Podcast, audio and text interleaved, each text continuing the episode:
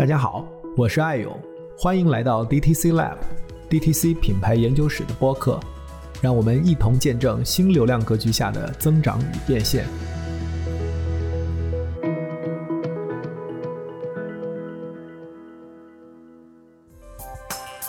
本节目由创意播客厂牌 BeyondPod 的超声波制作播出。各位听众朋友，大家好，欢迎来到最新一期的 DTC Lab。那我们知道，今年在小红书上非常火的一个运动是飞盘，大家看到大量的女孩子穿 legging 去玩飞盘，占据了足球场，引发了很多的关注和话题。今天我们请的一个创始人呢，他做的是瑜伽裤，跟我们这个现象也会有一定的关系。那首先请 Coco Fit 的创始人袁伟跟我们做一个简单的自我介绍。大家好，我是 Coco Fit 的袁伟，我是一个非典型性的服装行业的创业者。因为我科班其实是学芯片的，所以我的职业生涯的前半截都是做芯片的研发和芯片的应用。大概十一年前，我开始了国内的一段的创业。芯片的技术开始应用到服装零售行业数字化的时候，开始进入了服装行业，自此就开始了服装行业十年的历程。在七年前，我从我自己创业的公司暂停下来，进入到了阿里巴巴，在阿里继续在服装供应链的领域里面做了更多的深耕。我打造了阿里的柔性供应链的平台淘工厂，做柔性供应链的订单管理和订单服务。那后来也有一段的经历是做了阿里的 C2M 的商品供应链。再后来到了犀牛制造，又把服装行业从营销端到商品的开发到生产供应链到流通供应链的全链路做了更多的历练。所以从去年经过了十年的修炼以后，那我从阿里出来，再度出发创业，所以创办了 Coco Fit 的这家品牌。我们是有一位险峰的共同的朋友哈，然后险峰也是投了咱们。录节目之前，其实我跟袁总我们通了一个电话，然后我们在聊的时候，我们其实就聊到关于 C to M 这一块，因为我一直觉得 C to M 是 D to C 模式的下一步的方向哈。今天我们在节目中也会去聊到这个话题。您在大厂出来创业，我觉得毫不意外哈，因为您本身去大厂之前也是连续创业者。那我好奇的是赛道的选择，就像您讲的，您一开始之前最早做芯片，然后在服装这个行业里面做供应链，但是为什么选瑜伽裤这个细分的赛道？这个赛道这一两年其实也非常火哈，很多的品牌出来融资，什么大家都看着 Lululemon，下一个中国的 Lululemon 是谁？然后您在去年变冷的这样的一个时间点。出来创业，想听一下您讲一下创业的考量。我们当时最开始去选赛道的时候，其实并没有从当下的绝对冷热的角度来去考虑，更多的其实是看短期机会和长期的大发展趋势的结合的问题。所以最早选中瑜伽裤这个赛道，其实是因为瑜伽打底裤这样的这个赛道已经有连续几年的高速的增长，虽然它规模很小。但是它的增长很好，而且在这里面现在还没有真正进入到充分竞争的状态。虽然有很多入局者，但是入局者大家都还在偏起步的阶段，所以我们觉得这是作为一个新品牌切入市场比较好的一个赛道的机会。但更重要的，其实我们是看重这个赛道未来的可能性和这个赛道背后的底层逻辑可能带来的未来十到十五年更长线的变化。我们其实看到瑜伽裤这个品类背后，我们延展到的其实是这种贴身外穿的轻运动服饰，而贴身外穿的轻运动服饰的底层，它其实是应用了新的科技供应链的技术，用新的四面弹的这个面料来去做了更多的基础款。那这些基础款今天是应用在瑜伽裤上，应用在瑜伽上衣、健身上衣上面。那未来其实我们看到它有更大的机会应用到人们日常穿着的更多的品类上面。包括我们未来的休闲裤、T 恤，那我们觉得这个其实是未来更长期的一个发展趋势。因为这件事情它的底层是因为供应链端的技术的突破、技术的发展，从四面弹面料的开始是一个典型的契机。它的底层背后是人造纤维的技术有了越来越多的应用创新，使得说化纤类的产品、高弹类的针织的产品。可以达到更好的穿着体验了，所以这种穿着体验势必会带来未来更长的时间，人们对于基础款的服饰和对于更多的大众穿着服饰的穿着舒适性需求和要求的提升，而这个长期的过程，我们觉得是有机会去催生面向未来十到十五年了不起的大的品牌的。所以这是我们最开始去看赛道的点，有细分赛道的机会，但是这个细分赛道是不是真的能够在几年之内有一个 Lululemon 不一定。但是这个细分赛道背后的底层逻辑，它一定是存在有更大的品牌产生的机会的。我觉得特别好哈，我一直觉得我们现在做的这种 D to C 品牌的模式，要打造的是面向未来的宝藏品牌。然后在您刚才讲的这里面，我听到两个点，一个点呢就是讲到这个技术的突破。这个地方，因为我感觉，毕竟我们的听众哈，很多可能不一定是在面料这个地方有很多的专业的知识。比如像徕卡这种，它带来的技术突破带来的对于产业这样的一个影响，能不能给我们简单的介绍一下类比，帮我们解释一下这个技术突破为什么会有重大的影响对这个产业来讲？其实我想从我自己的这个过去的体验和我对服装从一个消费者视角上来的认知的角度来去看，因为我是八十年代初出生的人。我记得在我小的时候的记忆里面，还有一些的印象是说，那个时候大家对于这种的确良，对于这种化纤类的，哇塞，你一说这个的确良这个词，我一下有感觉了。对，的确良是一个典型的化纤类的面料，我们对那个的感觉不是那么舒服。虽然它很硬挺，它很挺阔，但是呢，它不如棉的穿着感觉更好。那是我们在更早几十年前对于化纤类产品的印象。等到我后来二十多岁读大学，那个时候我开始做更多的户外运动，户外我去登山，我去做一些极限运动的。那个时候我开始买更多功能型的贴身产品，一些功能 T。但是我那个时候就还会有一些的感觉，如果我穿着速干 T 在山里面待了十五天、二十天的时间，我会非常怀念穿棉 T 给我带来的那个感觉。那个时候，我觉得尤其贴身保暖的速干 T，对于我登山贴身第一层的功能诉求是 OK 的。但是呢，或多或少它还是跟我想要的穿棉的产品的感觉还稍微有一点的差别。这是我现在往前推大概十几年之前的状态。但今天其实我们已经看到化纤类的产品，其实如果需要，它现在是可以做到很好的仿棉的触感的。那同时它又有更好的弹力舒适性。这个弹力舒适性是像什么呢？就像我大概五年、十年前曾经还买过高弹针织的衬衫。就是一个日本的很小众的品牌，它穿起来也很笔挺，也很挺阔，但是它跟我穿一件运动 T 一样舒适，它可以非常好的包容我的体型。当时我的感觉就非常好。现在其实已经有越来越多的面料的选择可以做到，既有很好的表面的肌理感，又有很好的亲肤的触感，它又有很好的高弹的特性，它又可以给你具备更多的功能性的选择。不管你需要的是速干，还是防晒，还是抑菌，还是其他的各种各样的功能，这都是因为人造纤维其实它有更多的可以去调节、可以去变化的空间。那它不像传统的自然纤维，它因为受到产地的限制，受到它本来的那个自然纤维天然属性，那个东西不好变嘛，受到这些天然属性的限制，所以它拿来去做成面料呢，它的可变化性就相对有限。而人造纤维，因为从纤维本身就可以有不断的调整、演进和变化，这就使得用人造纤维织出来的面料就有越来越多的提升和升级的空间。所以，这是从我自己自身的角度，我过去的二三十年的时间，我体感到的这样的变化。具体，我们就再以刚才提到的像徕卡呀这样的更具体一点的，这个可能就稍微更技术化一点了。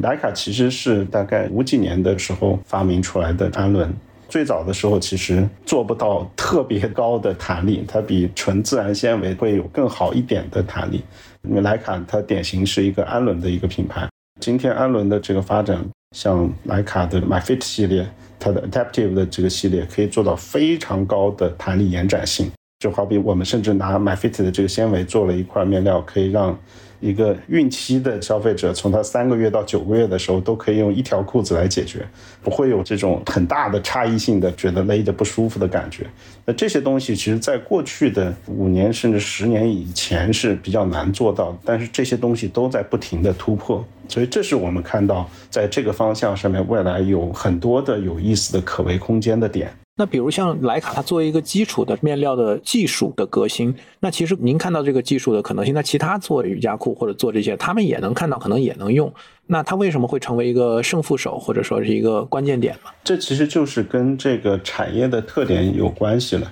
就莱卡，它其实是一个纤维，我们可以把它理解成最底层的原材料。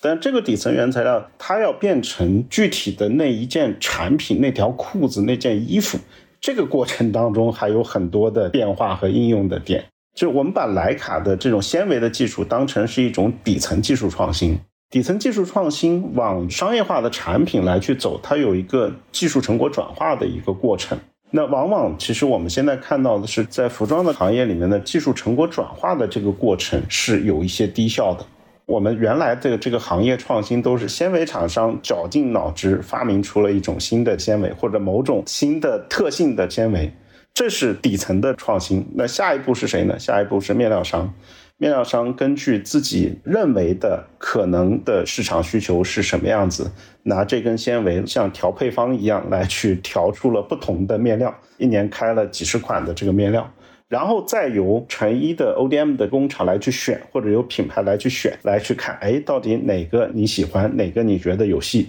最后才是流放到市场上去。你会发现这里面就存在一个问题。把那根纤维变成最直接有七成去影响到消费者穿着体感的那块面料的角色，那个角色其实是离消费者最远的人。这个领域有意思的点就是它的底层创新和最终的消费市场之间离得比较远，越是源头创新的人，离消费市场其实是越远的。那这就会导致把那根纤维用好，用成一个刚刚好满足哪一类消费者在哪个场景下面什么样产品需求的这件事情，它就有很多创新损耗。所以这也是为什么我们在看到这个行业里面新的 C to M 的机会，我们理解的新的 C to M 的机会，其实是要有一个角色出来，他要把消费者需求洞察的这件事情。要跟源头的哪根纤维该织出什么样的面料来，拿它来开发什么产品，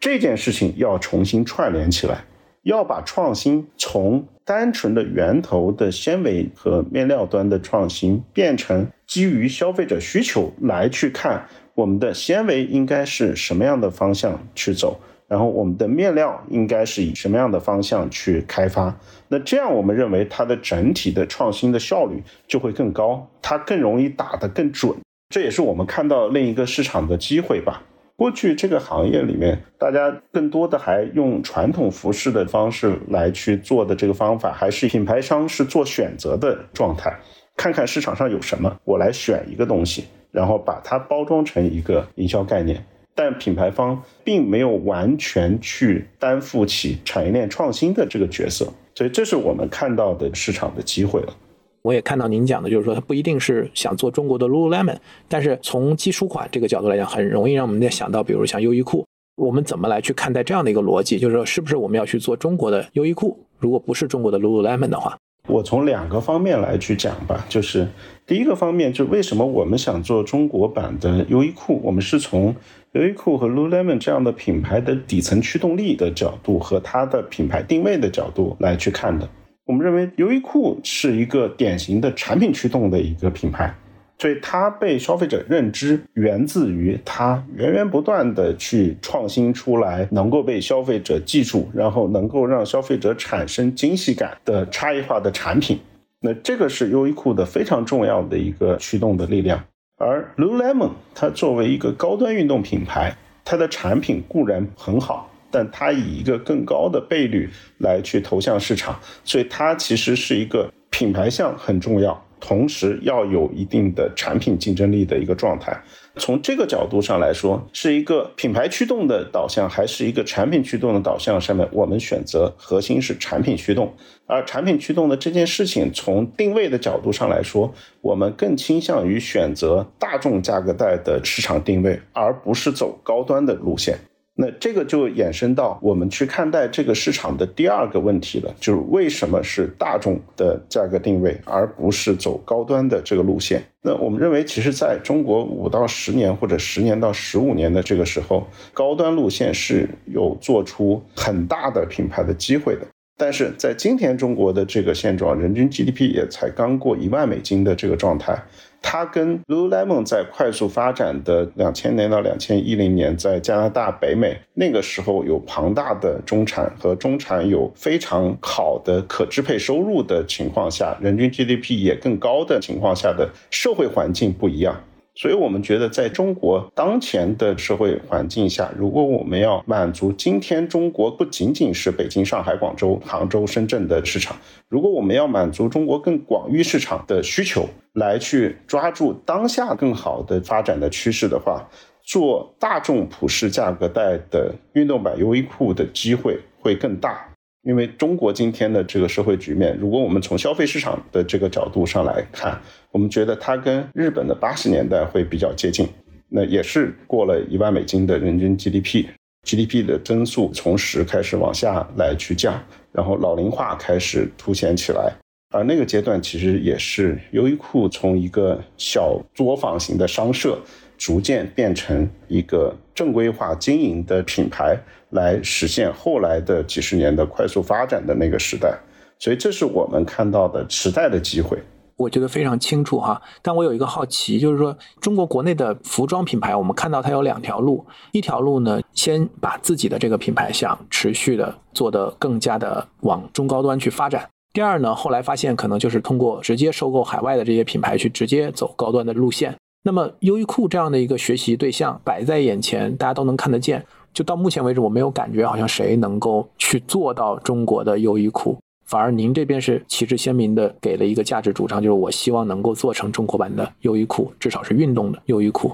我觉得这是一个时机的问题。去年以前，在中国的整个内贸的市场上面，过去的几十年的时间里面，都有各种各样的大渠道红利。这个大渠道红利，不管是百货往 shopping mall 走，还是一线城市往下沉的城市来去走，还是线上化的进程，线上化从淘宝、天猫到微博、抖音，在过去的这么长的时间里面，其实中国的消费市场一直都是有渠道红利的。有渠道红利的情况下，自然而然的选择最简单和最便捷和最快速的方式，就是做渠道做营销。这是一个在有渠道红利的时代背景情况下，一个品牌发展最高效的经营方式。这个是因为过去的历史的原因。而今天到了一个什么样的状态呢？今天大家都在喊线上流量红利没有了，看起来下沉市场也有很多人下下去了，看起来似乎渠道红利已经不再是那么强了。虽然都还有各种各样的新渠道变革的红利，但是毕竟高增长的那个时代过去了。今天中国的 GDP 不再会是以两位数增长了。那没有高增长的情况下，大家开始进入一个趋于稳态社会的时候，你会发现品牌经营的逻辑和生存的法则就会有所不一样。这是为什么我们在去年的那个时候出来创业，我们觉得其实是一个看起来是最坏的时机，但其实从长远来看是跟我们的基因更符合的更好的时机。而就是在这种情况下。才有机会能够容忍我们去做难且正确的事情。不管我们去做 C to M 式的商品开发，还是去做垂直一体化的供应链的整合，优衣库其实是做垂直一体化供应链整合的。它 SPA 的那个模式，它的本质就是垂直一体化的供应链整合。这些都是难且正确，它有长期的竞争壁垒和长期的价值在。但是呢，它在早期的那个阶段需要更多的投入。如果从短期的起步的时候的投入产出比的角度上来说，它是不如抓个流量红利的端，或者去做营销，或者是多开店去做渠道来得快的。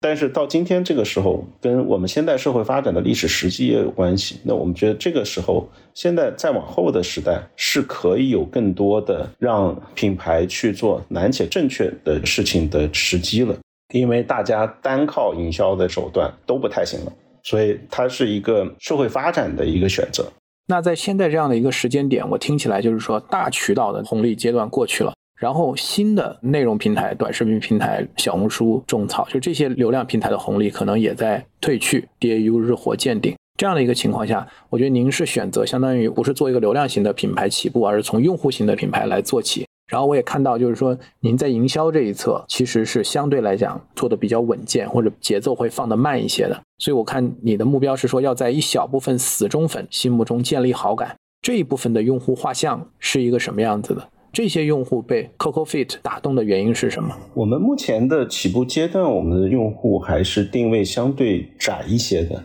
那我们现在主要定位还是在二十四到三十五岁一二线城市的高知中收的年轻女性。我们的客户百分之九十都是本科以上学历的。所以大家都有受过很好的高等教育，见过世面，然后对品质生活有很好的追求。呃，这是我们现在锁定的一批的目标的群体。那目前其实对我们的行程越来越强好感度的，基本上都是看过我们种草的内容，所以买一条我们的裤子试试看。哎，穿了以后的确，我们的裤子的这种舒适感超出了原来他们的预期。然后慢慢慢慢就开始从各个品牌都买，逐渐变成集中在 Lulufit 去买的这个方式。这是我们逐渐积累起来的一批的种子用户的特征。那他们最认可 Coco Fit 的点是什么？因为我们知道服装这个行业第一啊，退货率很高。嗯。第二来讲，复购率，因为服装非常的风格呀，对吧？它其实非常分散。对。所以复购率其实也是个很大的坎。我们在这个地方的优势如何建立？消费者对我们的最直接的、最普遍的反馈，还是一个朴素的不能再朴素的一个反馈，就是觉得 Coco Fit 的产品穿着舒适度高，因为这是消费者买我们这样的产品的最底层的需求。那这个东西给到他们超出期望的满足，所以也带来了我们在经营的指标上面有了一些还不错的表现。虽然我们总体规模还没有到特别大，但是我们在线上经营了几个月，我们从二月份正式启动的规模销售，到五月底的时候。我们天猫线上的老客支付占比就已经超过百分之二十了，在我们的社群里面，我们的复购和多件购买占比超过了百分之五十，现在已经开始接近百分之六十了。所以这些其实都是当我们的产品的消费者最要的核心基础的需求点，就是它对于天鹅裤的裸感舒适，我们弹弹裤的弹力塑形。这样的基础的点得到了满足的情况下，而我们的性价比又足够高的情况下，那消费者其实对我们的好感度就快速建立起来。因为你刚才讲，就是我们是要对标优衣库嘛，所以性价比会是我们一个很重要的一个点。我看我们的定价都是三百以内。一两百这个档是最核心的这个档，而我看到市面上很多的创业的同类型的做这个赛道的品牌，其实定价都会高一些，很多可能就是奔着 Lululemon 去的哈，因为我们觉得这大牌平替的这个方向。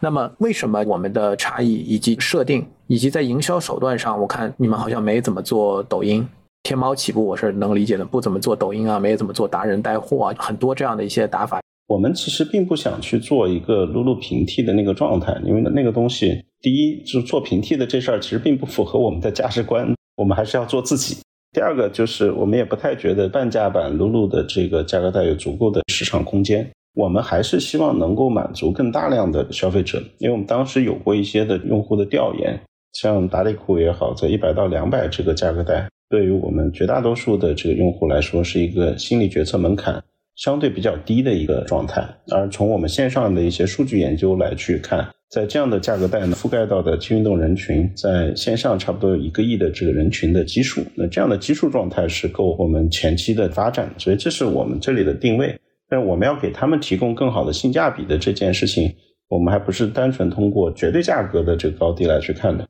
因为我们每一个产品在开发阶段去做对比试穿的选择的这个对象。基本上都是我们三倍到五倍的价格的这个品牌的产品，我们希望我们以那种产品力能够去给到最主流的这一亿的中间代的消费者，能够给到他们这样的一个选择，所以这就使得我们再去做我们的营销的动作的时候，就会需要有我们的取舍。这个取舍核心是阶段性取舍，并不是说我们很排斥抖音啊或者找主播带货的这件事情，核心其实是说。如果我们选择要去走性价比的这条路，我们就必须在我们的营销费用的控制上面相对克制，我们就需要走一个相对稳健的一条道路。所以，我们选择在我们早期的几个月的时间里面，要先把天猫的基础运营的工作能够去做好，能使得我们把营销费用能控下来，然后我们能以正盈利的方式来去经营我们这样的这个品牌。然后，我们选择社群分销高效的这个渠道，也是这样的考虑。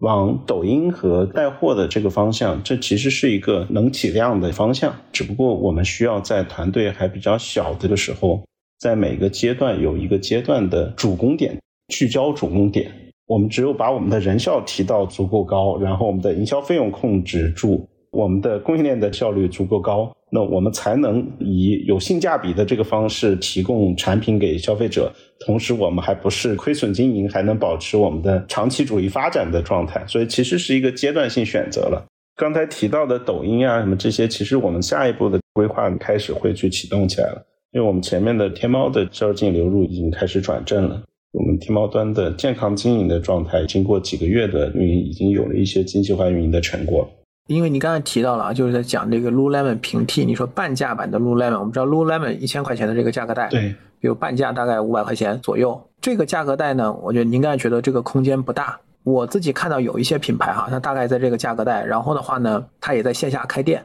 线下开店其实我们知道对倍率要求也比较高嘛，因为您的这个价格带其实并不高，反过来毛利的空间就比较有限，也进一步限制。比如你刚才讲的去走流量型的打法，带货分销，线下开店。就这些都会有一些限制，所以我也想问一下，就是说从您的视角，半价 Lululemon 的那个价格带的空间，为什么你觉得机会很小？因为我觉得其实这一两年很有代表性，很多品牌啊，其实都是想做类似这样的一个市场，它的客单价其实定的也不算低，但肯定比这个市场头部的对标的那个品牌要低很多，所以他认为他有空间的机会，但实际上这是一个很 tricky 的点。对，这个其实是这样，就是我们周围也跟很多朋友聊过，大家也在看。其实是卖贵容易卖便宜难。从底层经营的角度上来说，如果是走健康化经营，其实卖贵的难度比卖便宜的难度会低的。因为卖贵的这件事情，更大的倍率空间其实能给你更多的容错空间，因为有足够的这个倍率保障嘛。只要你的品牌经营到了一定的状态，不要做的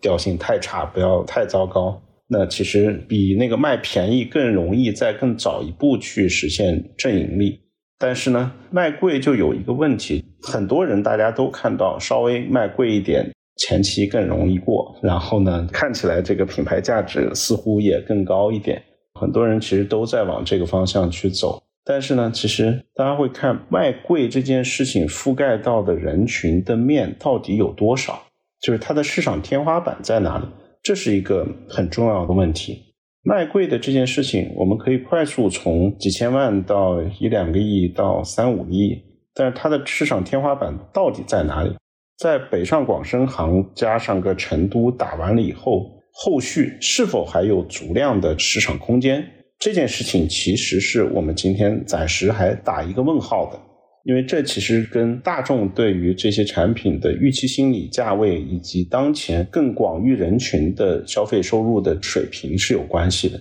这件事情上面，这是我们抱以疑问的部分。但是卖便宜这件事情，它的 trick 点在于说，卖便宜的这件事情，如果你还是一个跟卖贵的人同样的供应链的控制的方式，那卖便宜的这件事情就很容易让自己死掉。因为销售倍率太低，然后渠道可选择的这个余地被压缩，就会导致比较难做下去。但是呢，卖便宜打性价比的这一条路，如果我们换一个思路来去做，如果以供应链更垂直的精细化运营的方式来去做，是有可能去实现更好的成本降低的。因为打到一个大众市场的这个价格带，是更容易在一定时间内达到更大的这个规模的。而这些的规模可以反过来带来供应链的降本提效。那如果我们早期做了更精细化的供应链的运营，实现了更低的成本，通过规模的提升带来了二段的供应链成本的降低，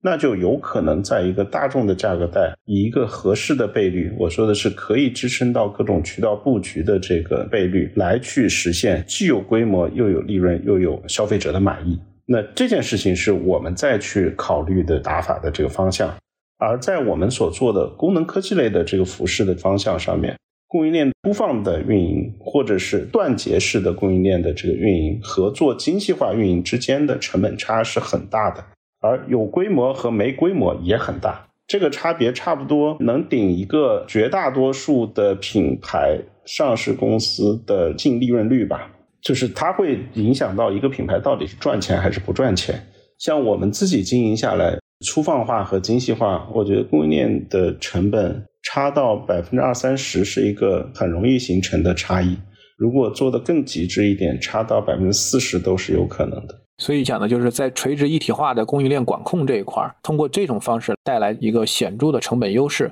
从而让这个飞轮能跑起来，是一个你觉得更现实的、更务实的，在中国当前这样的一个阶段，我们看这个市场的这个 size 和它的成长的速度的一个更合理的路径选择。对我们觉得这个其实是一个虽然要求高也很难，但是它是一个长期更正确的事情，而它是有可能让一个品牌建立起除了单纯的营销之外的核心竞争力的。刚早一点，你其实提到就是优衣库做 SPA 模式。所谓 SPA 模式，我理解简单来讲就是说，可能优衣库它要全程从产品企划、生产流程啊、销售，相当于全链路它都要深度参与。即便优衣库可能也是到了将近两千年那个前后才开始按这种方式来运作，而您认为就是我们现在国内的品牌或者像您作为创业者，现在其实也有机会起手就用这种方式来进行运营。因为其实我们跟优衣库的做法还会稍微有一点点的差别。优衣库起手的时候就是用多品类基础款的这个方式，以线下开店的方式来切入的市场。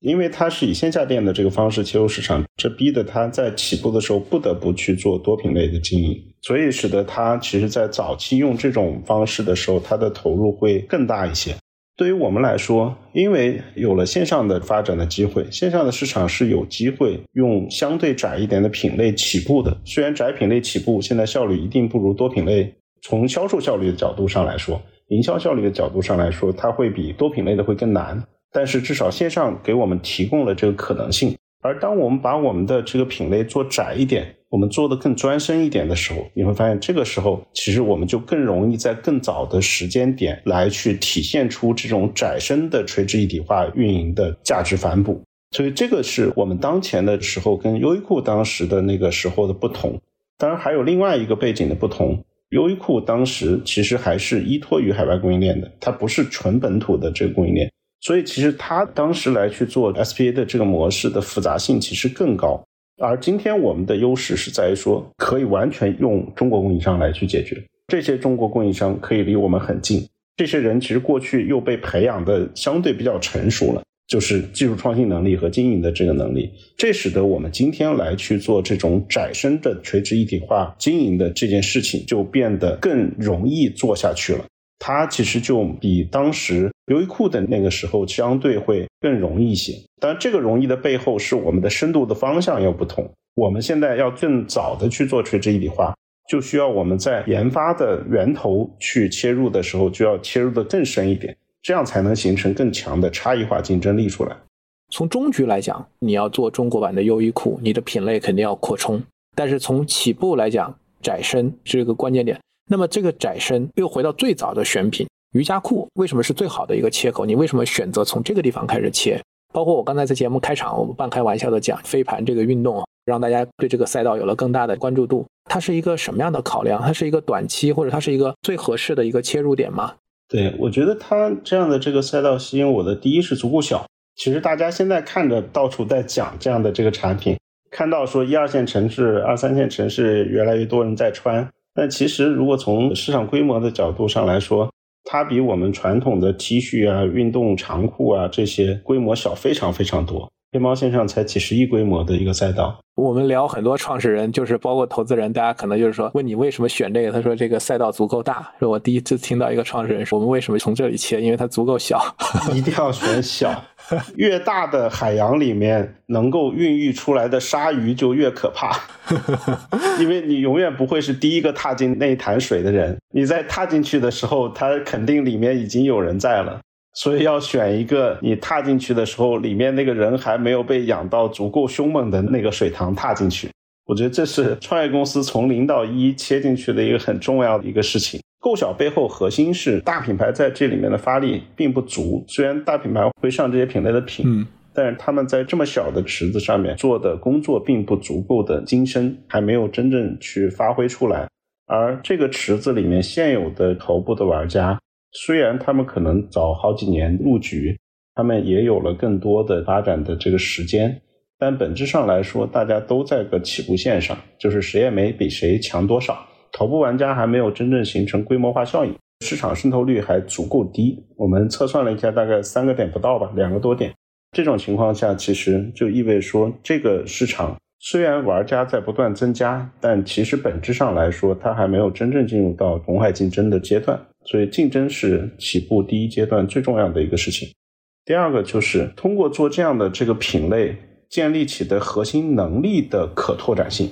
就是这个品类是不是能够在未来的几年的时间里面变成一个几百亿、一千亿的市场规模，不知道。这件事情取决于小众运动往大众化去走的速度，以及中国的这个消费者从健身房内穿到满大街去穿的社会心理的这个状态的变化的一个速度。最后的天花板在哪？今天我们是不知道的。但是我们非常明确知道的是，做这样的品类建立起来的高弹舒适的产品开发的能力，使得我们未来在进入到更大的品类和更确定性的基础品类的时候。这个能力是一定能够帮助我们下一步有更强的竞争力的，这是我们看中的这个点。前期小没关系，小的池子里面更容易打赢。只要它具备足够强的可拓展性，品类的拓展、人群的拓圈不存在很明显的阻碍，那这就够了。您刚才讲的品牌的延伸，它是一个双刃剑，或者从历史上来讲，也有通过拓品类做得更大，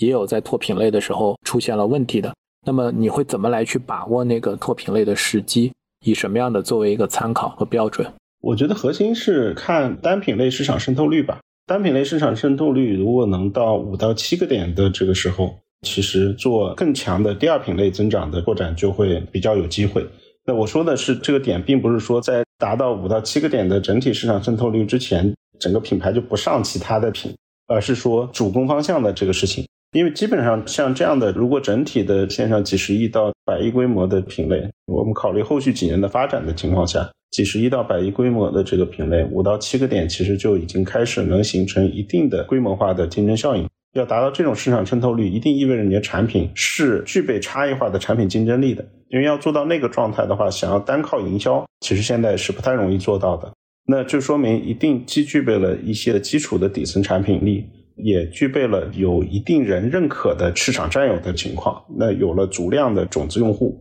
那这种情况下，其实第二杀手品类就可以开始准备了。在第二杀手品类又站住的时候，再去扩第三杀手品类，它其实是不断从小品类往中品类往大品类去走，是可以有这样的一个延展路径的。最后，我想问你一个话题：你怎么理解 D to C 这个概念，以及它和 C to M 之间的这样的一个关系？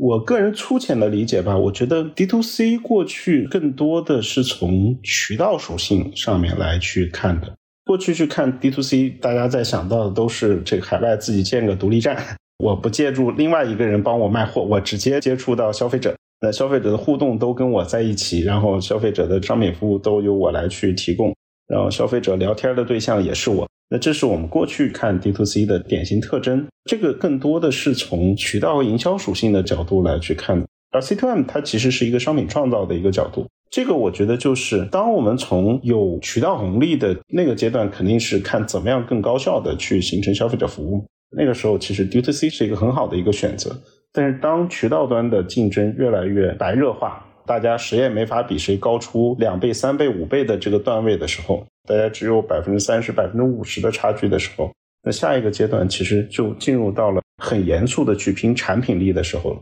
而产品力的这件事情，在功能科技的赛道上面，不是靠有一个特别了不起的设计师总能设计出一些消费者喜欢的花样来，它就需要拼整个供应链、整个商品开发和整个供应链运营的这个能力，就是你是不是能持续不断的去创造出明显穿着体验上有差别。更好的差异化的产品，以及你能不能控制好供应链的运营效率，能不能控制好成本，使得自己能够产品好的同时还有足够好的性价比。那这其实是另外一个竞争维度。我们觉得，其实再往后的发展的过程当中，C to M 的重要性会越来越大，因为这种的竞争会是更底层的竞争。那对于 Coco Fit 来讲，直接起手就是按照 C to M 的这样的一个理念来去经营。那在我们的渠道选择，或者说在我们去做用户运营的这个角度来讲，那会在多大程度上秉承着就是用这种 D to C 的方式来去运营？这个您是怎么看的呢？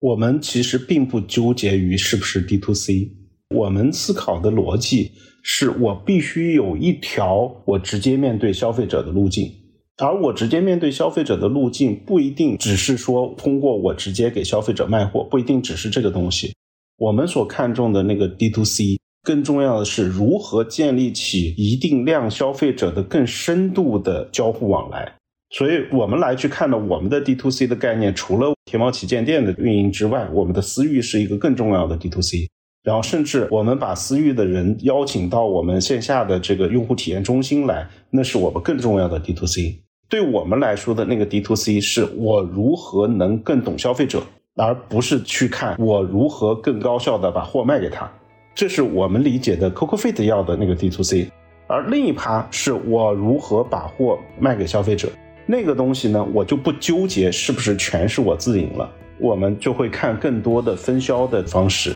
什么样的渠道效率高，我就选什么样的渠道，我就在什么样的渠道上面放更多的资源，放更多的重心，因为渠道成本降下来了，才能够去给到消费者更好的性价比。所以我完全同意您的看法，就是我们不会去把 D to C 当做简单的是一个卖货的通路，是或者说是一个更低流量成本的给用户去进行内容、商品和服务推送的这样的一个载体，而是把它视为一个能够更短链路的和用户建立更深的关系，帮助我们更懂消费者、更懂用户的起点。而最终，我们还是要通过更高效的生产组织方式，去给它带来更高性价比的产品，为用户创造价值。这个我理解是 D to C 和 C to M 它的关联。是的，今天也非常感谢任总在一个周末的晚上跟我们一起连线。那我们也期待看到你的品牌。因为其实也才刚刚推出来没多久嘛，然后一推出来也赶上疫情，期待接下来能够看到 Coco Fit 在这个市场上用一个相对差异化的这种模式，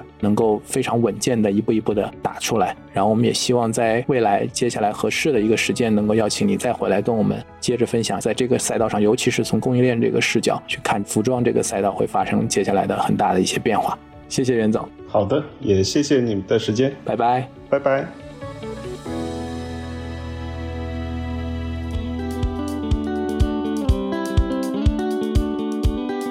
那么想跟我们进行更多交流互动的听友呢，可以添加微信 BeyondPod 二零二一，也可以直接在 Show Notes 下方找到我们的微信联系方式。好的，我们下期节目再见。